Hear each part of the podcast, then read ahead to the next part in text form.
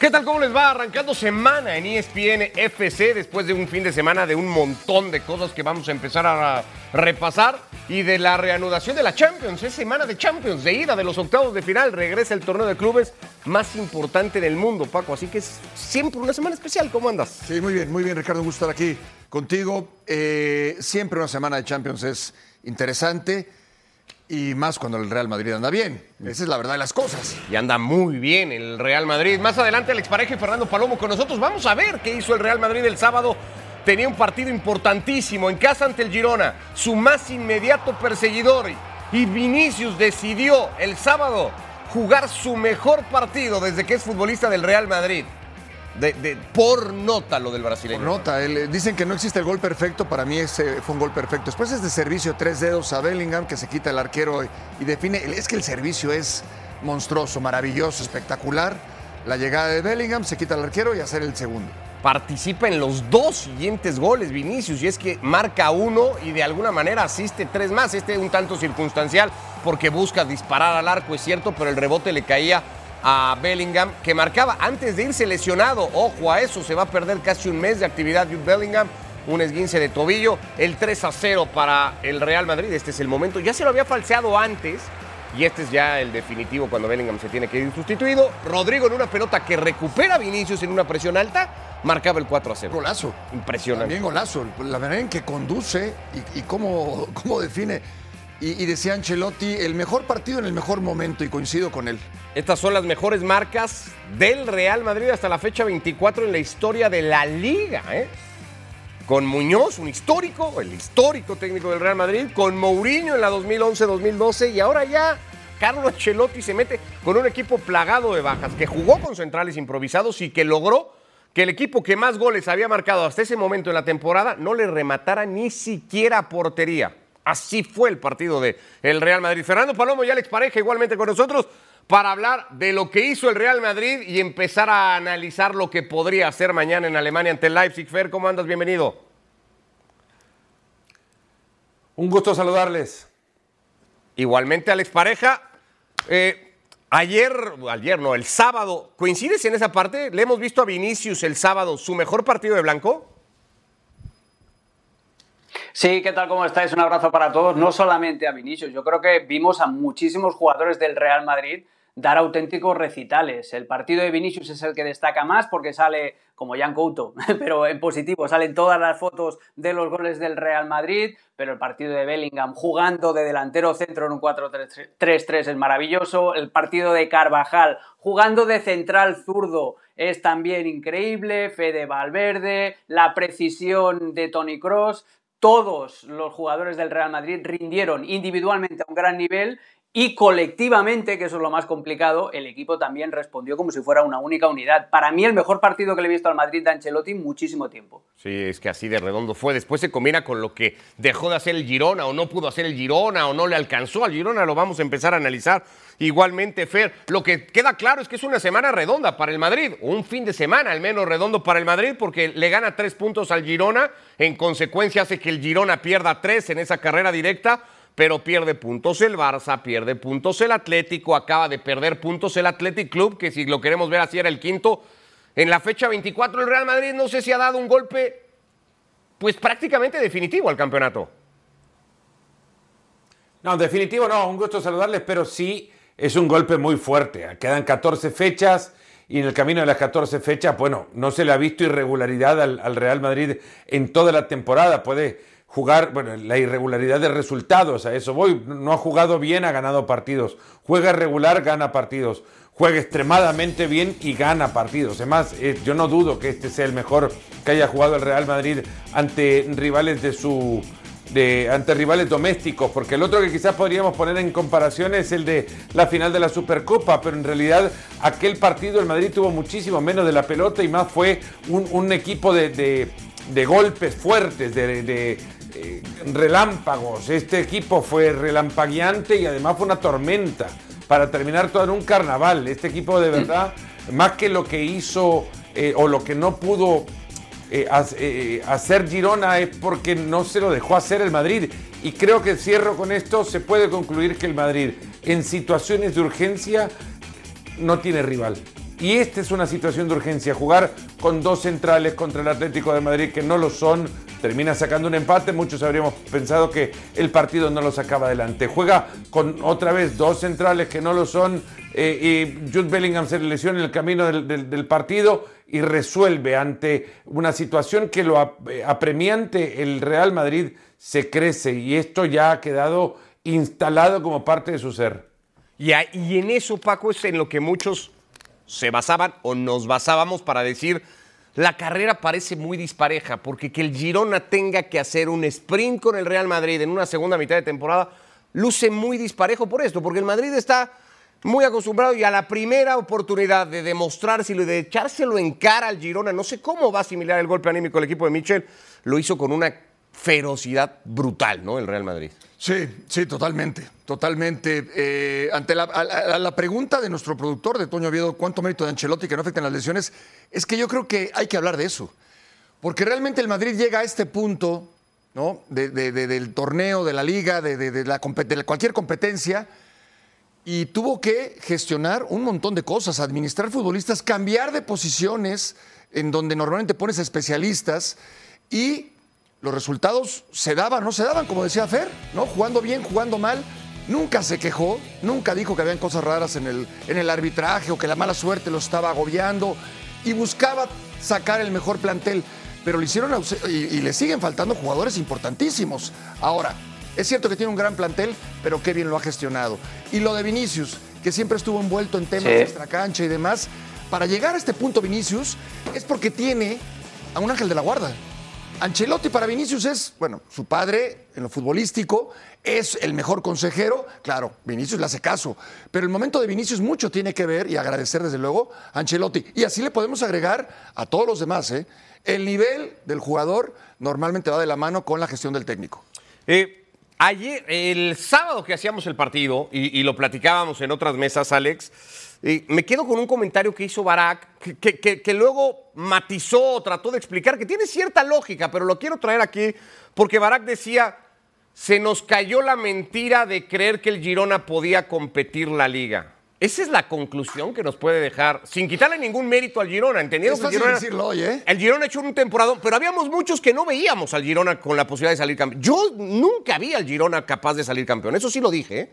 Yo nunca vi. Y entonces es una manera un poco de entenderlo, muy cruda, muy cruel si quieres, Alex. Pero no sé si era lo que le tenía que pasar al equipo de Mitchell para decir, es que no está el Girona para eso.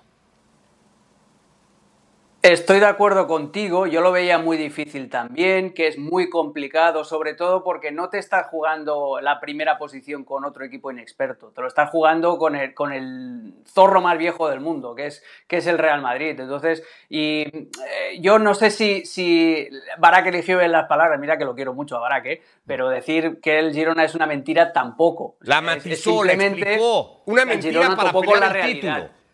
Luego dijo, es una mentira para pelear el título. Claro.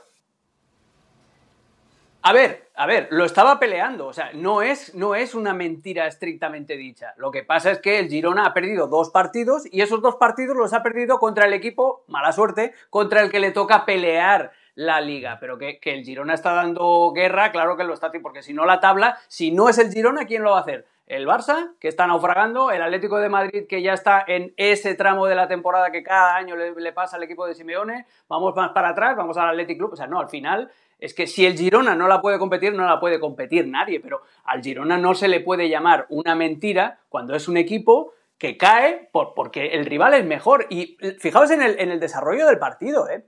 La primera posesión del Girona es una posesión de minuto y medio con el, con el Bernabéu silbando, ¿eh? El Bernabéu inquieto. ¿Qué pasa? Que luego llega el gol de Vinicius y les cae ese golpe de realidad. Pero el Girona no se puede decir que, se encogiera, que, le quedara grande. No, no, simplemente que el Madrid se, le pasó por encima. Es que al final el Madrid le acaba ganando hasta la posesión al equipo de Michel. O sea, el, el Madrid domestica, doma al Girona mediante el juego sin balón primero pero es que al final le acaba quitando la posesión y lo acaba bailando. O sea, el partido del Real Madrid, más que meternos en el Girona, en lo que dejó de hacer, no tenía a Mitchell en la banda, que eso es importantísimo para cuando un partido se te pone mal a los 5 minutos. No es lo mismo tenerlo ahí, donde estamos viendo en el palco, que estar al, a pie de césped, donde puedes... Eh, también notar las sensaciones de tus futbolistas, donde les puedes transmitir esas señales de apoyo, donde les puedes bajar un poquito las revoluciones. Claro, eso tampoco, tampoco ayudó, pero no es de mérito del Girona, es mérito del Real Madrid que acaba haciendo un partido redondo. Revisadlo de nuevo el partido, ¿eh? porque es, maravilloso lo que hace el Madrid. Sí, sí, sí, yo, yo entendiendo eso. La sensación un poco al descanso del partido mismo en el Bernabéu, Fer, es que el Girona trataba de seguir siendo un equipo valiente, que no estaba encontrando pegada, que no terminaba jugadas, que no inquietaba a Lunin pero que trataba de, mantenerse fiel a lo que sabía hacer y así competía el partido por lo menos hasta el descanso. Y eso es plausible de verdad y eso, eso también hay que rescatarlo y hay que hablar mucho de cómo el, conjunto de Mitchell lo que llegó a hacer al Bernabéu fue eh, poner a sus futbolistas con las herramientas que les ha dado para llegar hasta ese lugar en el segundo puesto y peleando y muy cerca del Real Madrid que no ha llegado a achicarse ni a tirarse atrás, que podría haber sido quizás para Mitchell un camino en el que incluso hasta incomode al rival, pero, pero lo ha hecho con sus herramientas, con, con, lo que, con lo que suelen hacer para, o lo que solían hacer para poder estar en la pelea por el título.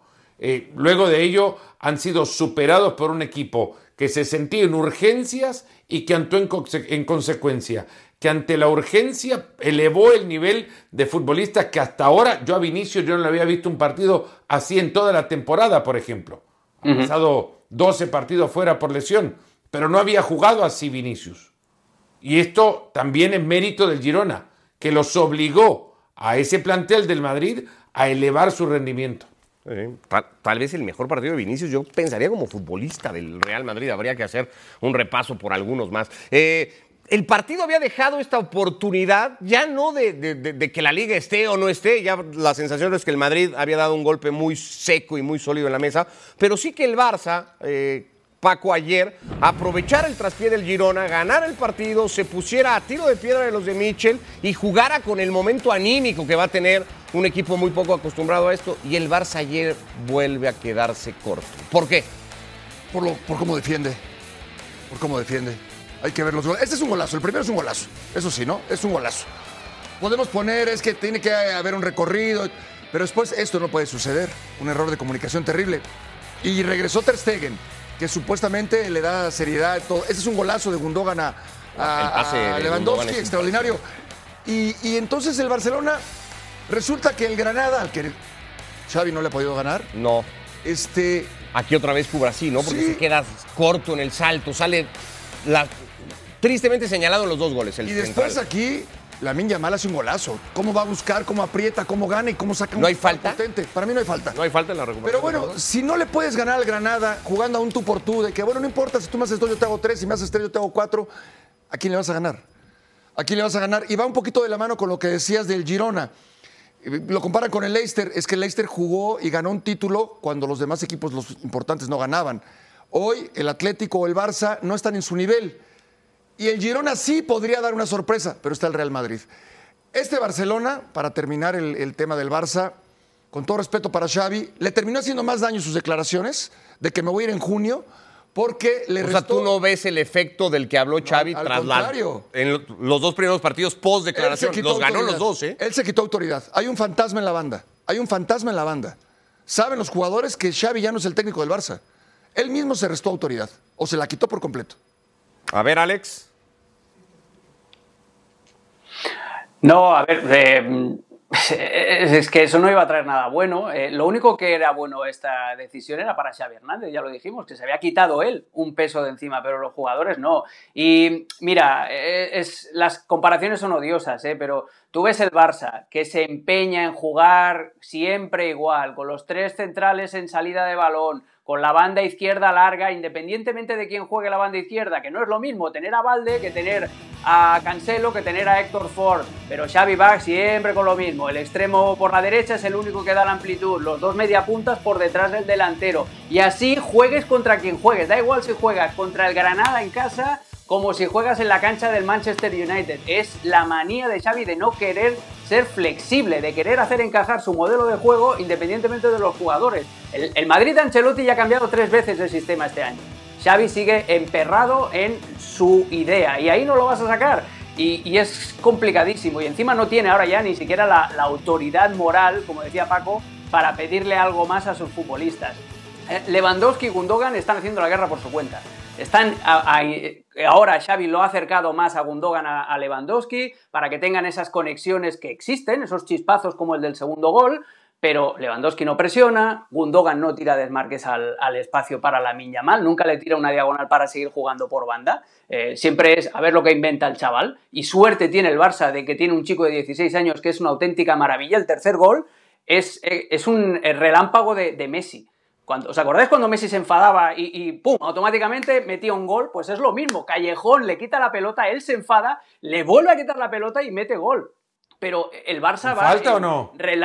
Yo creo que con falta. Con falta. Deje la retransmisión. Sí, es falta. Para ti sí es falta. Que yo, lo estaba haciendo, que yo lo estaba haciendo en inglés. yo creo que hay elementos. Para mí es falta, pero entiendo que el VAR no lo revise. Sí, sí. Yo entiendo que el VAR no lo revise porque no es un error claro y manifiesto y hay que aplicar el VAR según sus preceptos. Pero a mí me, pareció falta. Pero ya lo último, y la defensa es que da igual quien juegue. Si tú estás mal colocado atacando, vas a estar mal colocado defendiendo. Y si tú no ves cosas como que la banda derecha Pelistri te va a reventar a Cancelo y a Pedri, el problema lo tienes tú, no, no, no lo tienen los jugadores. Ahora, de todas estas cosas, hay muchas cosas graves en el Fútbol Club Barcelona, Fer no sé si lo más dramático ayer ante el Granada, penúltimo clasificado de liga, haya sido que el Barça se haya tenido que agarrar de un niño de 16 años para no perder el partido. Porque hay un montón de cosas criticables al Barça. Pero que la Mil Yamal lo haya rescatado de perder el partido, no sé si es lo más dramático a estas alturas.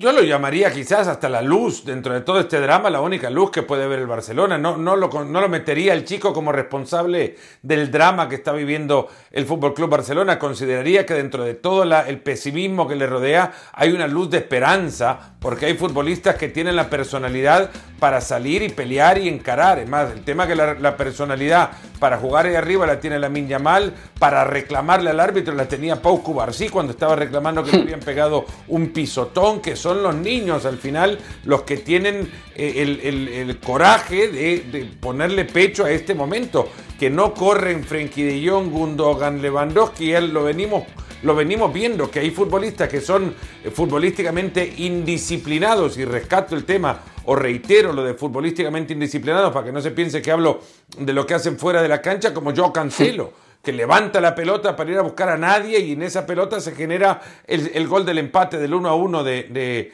de, Ricard Sánchez. Eh, que el Barcelona de nuevo no tiene conexión entre sí cuando juega con la pelota porque parece que los futbolistas no entienden los espacios que están ocupando.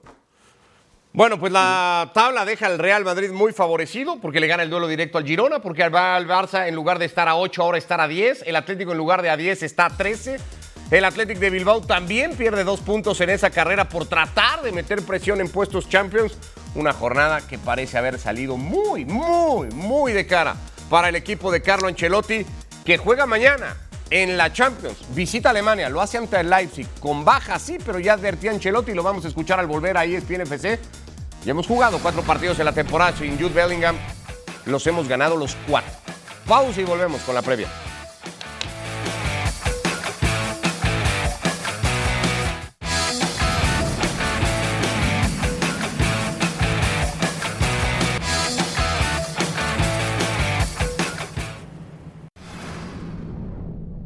Llegamos, llegamos bien, porque creo que tenemos una buena racha, estamos en un buen momento, el equipo está ilusionado, motivado, vuelve a la Champions, que es una competición que nos gusta mucho. Em, jugamos contra un rival eh, potente, un rival de calidad, eh, un equipo que juega un fútbol de intensidad, con mucha calidad enfrente, entonces hay que plantear un partido completo, el aspecto defensivo sobre todo y también el aspecto ofensivo, pero ahí, ahí tenemos la calidad. Carlo Ancelotti con la misma serenidad de siempre, no importa el marco de partido, la instancia que se juegue, en qué competición sea, con quién cuente o con quién no cuente, Ancelotti prácticamente no cambia nunca. Tampoco lo hace cambiar la cantidad de lesionados que tiene Alex Rudiger. Nacho que podría volver, Bellingham, Militán, Courtois, Álava. Va a tener que volver a improvisar en la central con uno o hasta con los dos que jueguen de titulares. Va a tener que prescindir de Bellingham. le dará minutos a Brahim, casi con seguridad, pero nada de eso altera al técnico italiano. ¿Por qué? Pues porque de momento ha perdido muy poco y, y sigue capeando el temporal y sus jugadores están enchufadísimos y todos están muy concentrados a pesar de jugar fuera de posición. Dicho esto, es importante que Nacho se recupere, que parece que sí, que parece que tu hermano gemelo Ricardo va a poder eh, alinearse en el eje Hace de la rato defensa, que hablamos me dijo que está para jugar. No le des Ah, cuerda, vale, pues Alex. entonces O sea, hicimos- pues dicho, hicimos FaceTime con mamá. No le des ¿Te cuerda. parece no significa que mamá te levante el teléfono? Dale. que te, Vale, que pues tenga un entonces leve parecido no significa que te atiende el teléfono, que va en el central de Alebrijes te atiende. Eso es como si yo llamo a Rabiot. No me va a agarrar el teléfono. en la Exacto, vida, sí. pero bueno, Parecido, parecido. otra historia. Eh, no, no, lo, que, lo, que, lo que te digo es que es importante que vuelva Nacho ahora para que Carvajal pueda eh, dedicarse al lateral, sin desmerecer el partido que hizo Lucas Vázquez el otro día, que tampoco lo tenía fácil porque tenía a Sabiño en ese costado, pero ya sabéis que cuenta con la ayuda también de Fede Valverde, que es muy importante allí, pero lo mejor para el Madrid sería que regresara Nacho con Chouameni para poder jugar con, con Carvajal en el lateral derecho, porque el Leipzig es un equipo muy estrecho, el Leipzig es un equipo que juega mucho por dentro, que las bandas solo las utiliza con los laterales llegando desde atrás, pero Dani Olmo y Xavi Simons, que es, en, en teoría son los dos hombres de banda en el 4-4-2 con el que juegan, eh, van mucho por dentro. O sea, el Madrid tiene que eh, dedicarse a tapar mucho el carril central, la labor de los dos interiores, de Camavinga y de Fede Valverde, va a ser muy importante, metiéndose un poquito con los defensores también, o saltando a, a- esas posiciones interiores de, de Xavi Simons y de, Dani Olmo. Es, muy importante eso para el Real Madrid. Y en ataque yo lo tendría clarísimo. El Leipzig te propone un juego de transiciones, un juego de intercambio de golpes. Y el Madrid sabe jugar a eso. Y el Madrid tiene velocidad de arriba. El cambio de Bellingham tendría que ser Rodrigo pasar a jugar de delantero y Brahim ocupar la banda derecha en un 4-3-3 donde Vinicius y donde Brahim pueden eh, o tienen, deben ayudar a los defensores para meterse ahí en, la, en el centro del campo. Yo creo que la cosa va a ir un poquito por ahí. El año pasado perdió en este campo, Fer. Era otro partido, era otro contexto, era fase de grupos. El Madrid había asegurado inclusive el liderato, se jugaba poco, pues. Pero no sé si con ese antecedente el partido de mañana le supone un riesgo adicional al equipo de Carlo Ancelotti. Yo creo que eso ni, ni tendríamos que tomarlo en cuenta porque hablabas de contextos, ahora es totalmente diferente. Sabe que está jugando en la tranquilidad eh, de, de una vuelta en el Bernabéu, que con ello incluso le puede terminar siendo hasta más descarado el Real Madrid. Mira que hablamos de una enorme versión del partido del Madrid del sábado anterior que puede distar y mucho de lo que veamos este martes. Y el descaro puede caer en un equipo que deje a los de casa jugar a lo que quieran ser, porque además eh, lo que más le beneficia al Madrid, ahora que no tienen a Bellingham, que no es capaz de, eh, Brahim, de, lo cierto que puede en conducciones, si no preguntémosle a Oblak, es, es un futbolista con tremenda velocidad, pero eh, no sé si él puede acompañar en conducción de pelota a los brasileños como lo acompaña Bellingham, en esto de, de- de desprenderse y abrir espacios para, para de, arrastrar marcas, por ejemplo. Yo creo igual que el partido que más le conviene al Madrid es uno que lo agarre un poco más atrás, que le permita eh, al RB Leipzig tomar la pelota y que traten con, con la dinámica que le pueda poner entre Chouameni y Camavinga en recuperación por dentro, eh, rápidos desplazamientos a, a Brahim y las carreras de Rodrigo y Vinicius, porque aparte atacan lo más débil del, del, del Leipzig, que son los centrales. Entre Klosterman y Orban son, son futbolistas que nos, tienen peso, pero también le pesan los años. Yo- Son camiones el diésel, les cuesta mucho arrancar. Este Son jugadores que, que no tienen cambio de ritmo. Sí, como este jueguito, Paco, de la viborita, que entre más te ibas comiendo, más crecía la viborita y se hacía en un momento enorme, ¿no? Así es el Madrid ¿Snafu? cada que gana un partido. ¿Snafu? Creo que sí. Sí, ¿no? Y, y- y hoy la viborita del Real Madrid es, es- es- es gigantesca, ¿no? Para ir a jugar el Ese partido. era de Commodore 64, ¿no? Sí, bueno.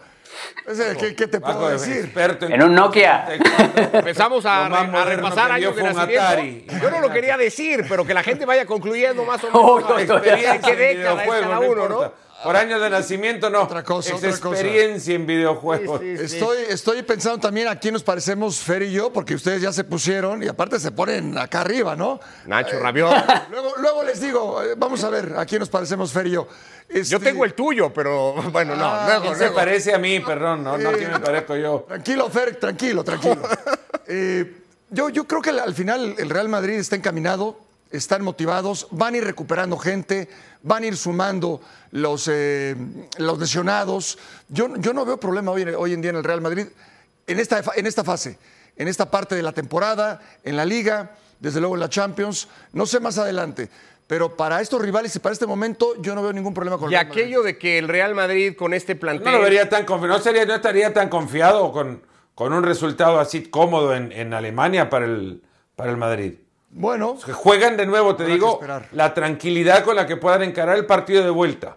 Y Yo aquello, no creo que acá aquello de salgan septiembre con algo de que que les este permita plantel creer no que iba a tienen poder cerrada la competir, eliminatoria. que cuando llegara febrero a este plantel que no retocó nada en el mercado invernal, no le iba a alcanzar, Paco, para competir cuando vinieran los partidos Es de que no sé eliminación directa, sobre respeto- todo en, en- en- en el aparato ofensivo. A mí no me tocó escuchar a nadie ni leer nada al respecto, Ricardo. Me, Dijo me- un montón. me- me pare- me- me parecería absurdo, porque bueno, en su momento yo lo, lo que, lo que yo dije y lo que escuché en mi, en mi gente cercana, de que a estas alturas iba a estar vivo en, en cuanto torneo eh, eh, se pudiera, salvo el tema de la, de la Copa del Rey. Pero Champions y Liga, creo que coincidíamos, bueno, por lo menos lo que yo escuchaba, de que iba a estar en estas condiciones. Sí, sí, hasta aquí sí, pero que a partir de aquí, Alex, le iba a costar mucho porque jugar, sobre todo en Europa, sin la figura de un ¿Pero quién lo 9 dijo? determinante iba a ser muy difícil. Se dijo un montón de veces. Sí, pero eh, esto de, que el Real Madrid le va a costar cuando llegue febrero y marzo, yo creo que era más en temporadas anteriores cuando el equipo físicamente no andaba bien y lo notabas y era un equipo que, que no tenía tanto control o tanta autosuficiencia en los partidos, porque el Madrid no ha tenido el dominio de mano de hierro en, en todos los partidos como el que tuvo contra el Girona, pero eh, no lo has visto sufrir nunca. Y, y ese componente físico de, uy, cuando llegue, cuando se enfrente, lo decíamos en otras temporadas. Y así lo hicieron.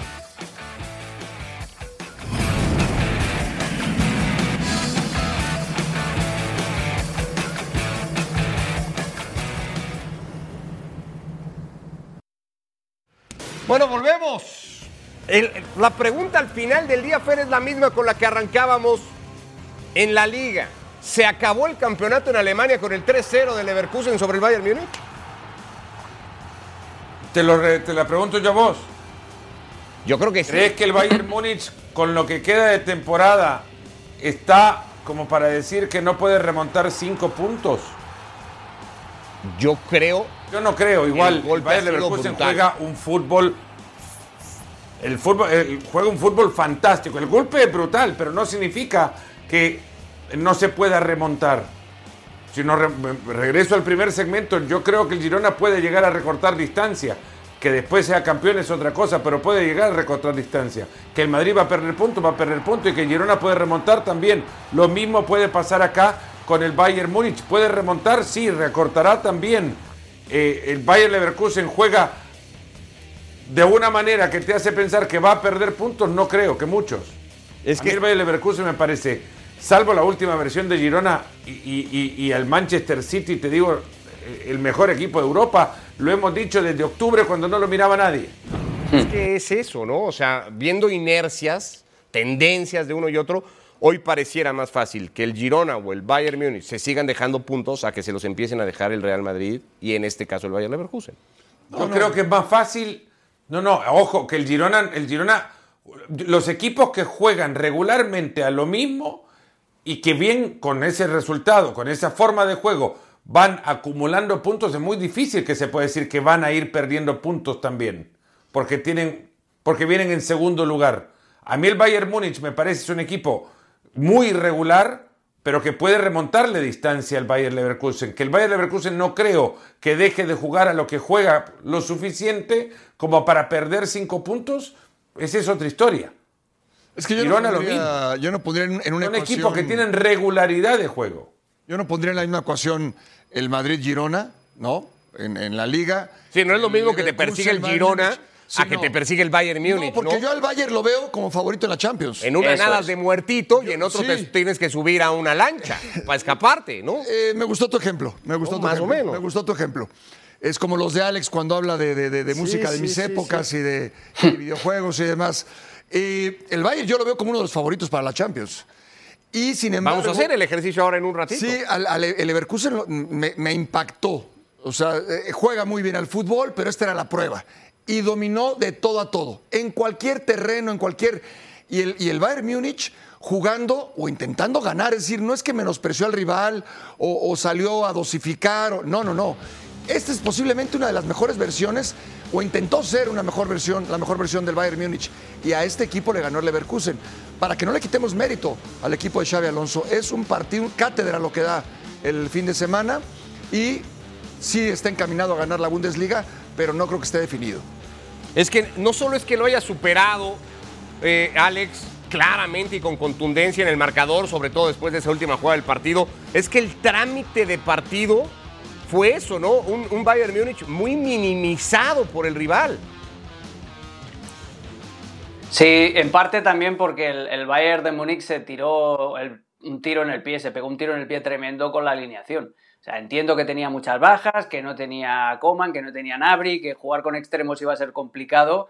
Tampoco tenía Alfonso Davis, pero es que Thomas Tuchel le entra un ataque de entrenador, sale con tres centrales y dos carrileros, dos carrileros defensivos además, uno de ellos, o Marraue o Boy, a, pierna cambiada, los tuvo que cambiar en la, segunda parte porque es o sea, era un sinsentido la alineación del Bayern de Múnich, porque era simplemente colocar al Leroy Sané en la posición que le gusta, que es la de media punta. El Leroy Sané es de esos jugadores conflictivos que le están empezando a torcer el morro a Thomas Tuchel, que ese es el verdadero peligro del Bayern esta temporada, que es un vestuario que se está devorando a un nuevo entrenador y ya van varios que han salido escaldados de allí.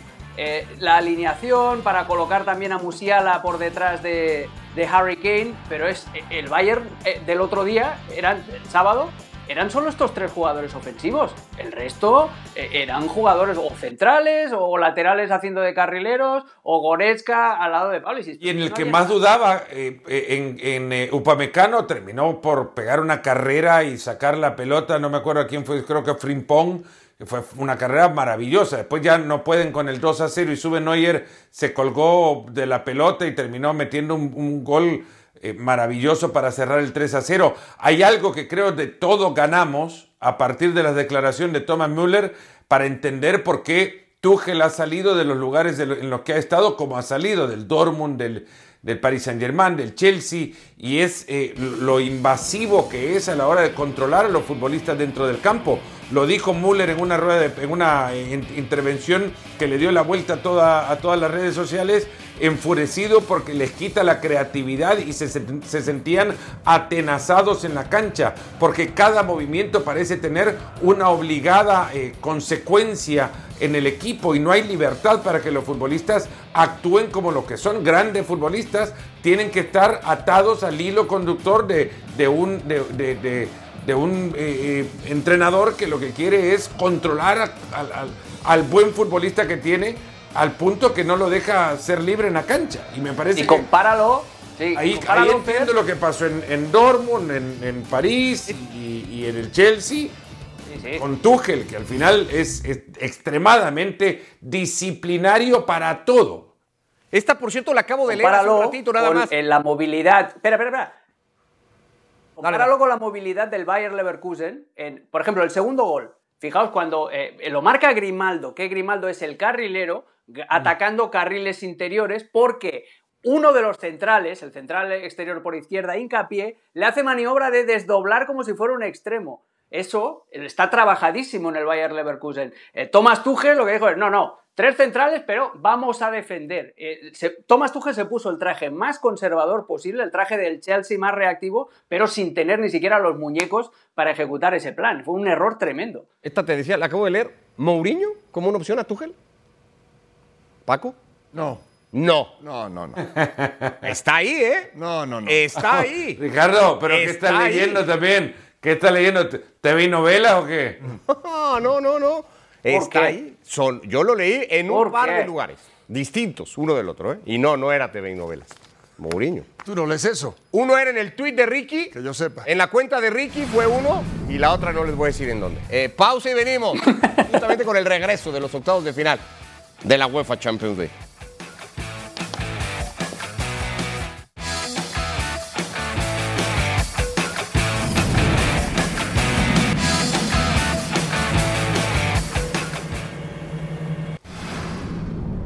Bueno, arrancamos diciendo, semana de Champions. Se juegan las primeras cuatro series de los octavos de final esta semana.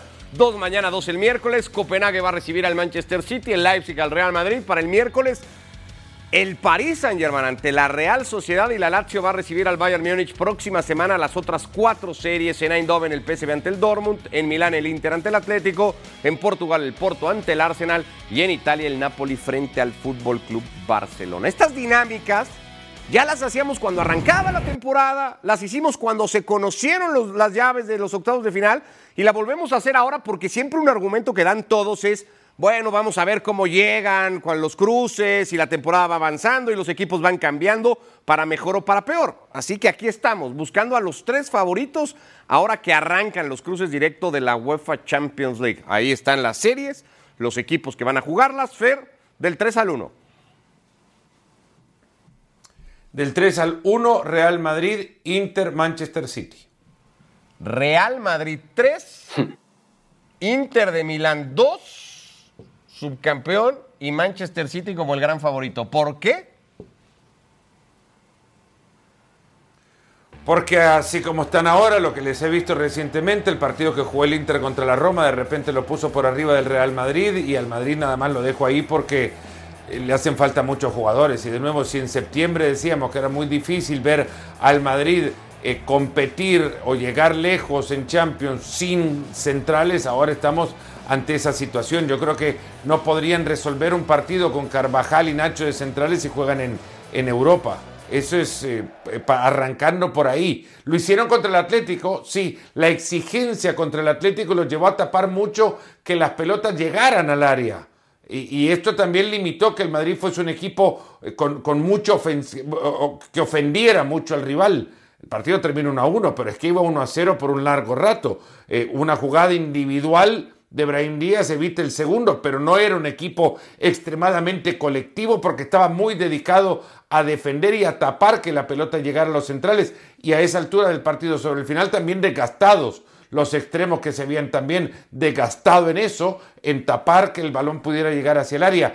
Eh, en Europa es difícil competir cuando no tenés esa altura en el medio y esto por eso dejo al Real Madrid nada más como tres. Luego el Inter es un equipo aceitado que no ha cambiado mucho y si lo cambió fue para mejorar. Y el Manchester City, bueno, ¿qué, qué- se puede inventar uno del Manchester City si lo que tenemos también es un equipo mejor que la versión anterior, aunque muchos no lo ven de esa manera?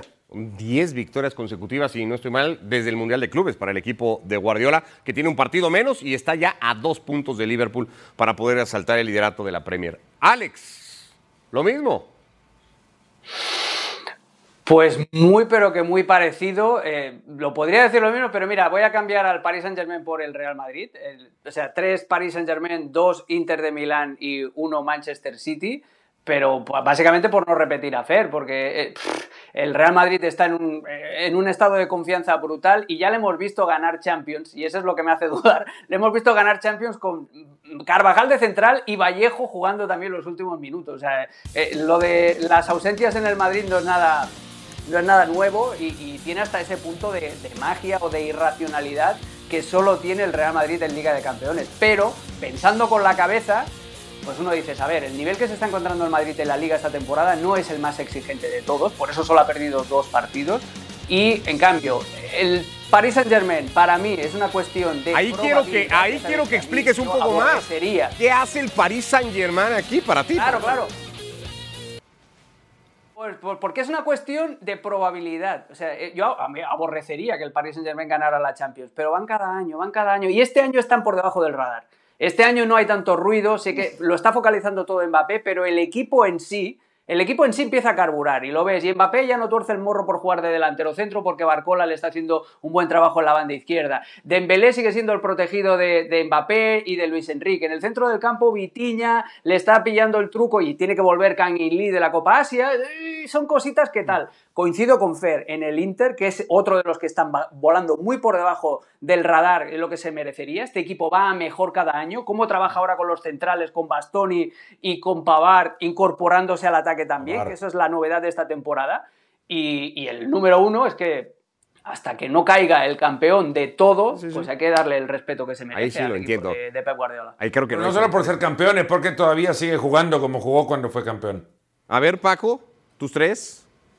Bueno, yo voy a cambiar al Inter, que, que- que coincido en todo lo que dicen de el- lo magnífico que juega, la, la flexibilidad táctica y demás, pero eh, yo, yo voy a seguir pensando en el Bayern Múnich. El City, el Bayern Múnich y el Madrid. Eh, ¿En ese orden? La verdad es que para mí es irrelevante, honestamente. Pero es que aquí el orden de los factores sí, altera el resultado, Paco. Por eso Para el sí te- conductor no es irrelevante Y es porque te lo va a venir a recordar en abril Ok. y te va a decir que eras loco porque pensaba esto y lo Que te equivocaste. Bueno, eh, pues entonces pongámoslo así, pongámoslo con el Bayern Múnich de 3, Ok. el, el Real Madrid de 2 y el City de 1. Ok. Manchester City. Igual que Ferry y Alex, ves hoy muy lejos al City de los demás.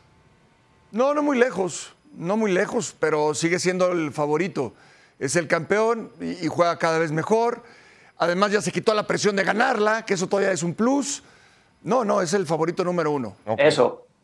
Sí, ahí creo que es. eh, no hay dudas al respecto. Yo me voy a mantener en lo que había dicho. Yo creo, de hecho, que el Bayern Múnich, no quiero decir liberado, pero un poco sí, del tema de la liga, enfocado al 100 en Europa, con un plantel que conecte y, recuperando futbolistas de lo que le falta y tal.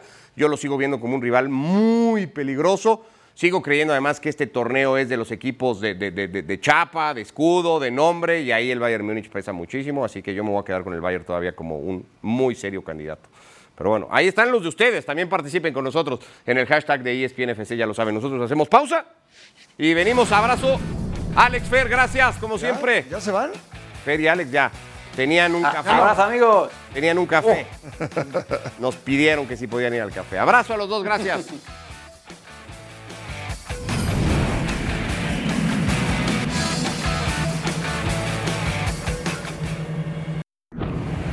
Acabaron las copas, tanto africana como asiática, y Costa de Marfil remontó el partido Paco ante Nigeria para quedarse con el título. Pero lo de Costa de Marfil es una historia, yo te diría, única y repetible, ¿no? Se va el técnico, ponen ahí a alguien que se hace cargo del equipo y empiezan a ganar, a ganar, a ganar, a ganar y terminan derrotando a todo el mundo y se llevan la copa. Increíble. Vaya historia en un torneo en el que Senegal defendía el título, para muchos como tal y en cuanto a talento, la mejor selección, la Egipto de Salah, que es cierto se quedó muy pronto fuera del torneo el jugador de Liverpool, pero aquí está lo de Costa de Marfil. Al técnico lo echaron porque terminó tercero de grupo. Avanzaron gracias a los goles de Mozambique al minuto 91 y 94 que le hicieron a Ghana.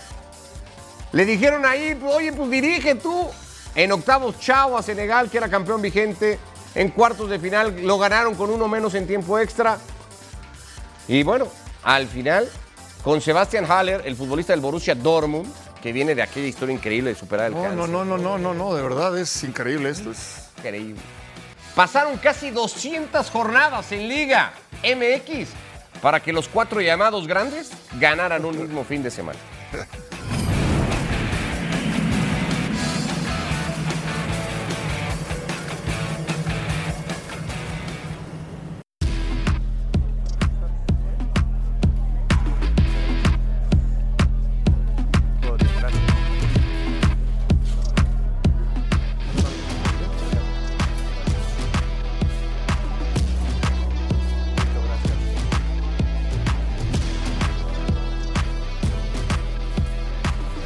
Ahora sí, esta mesa se va a descontrolar.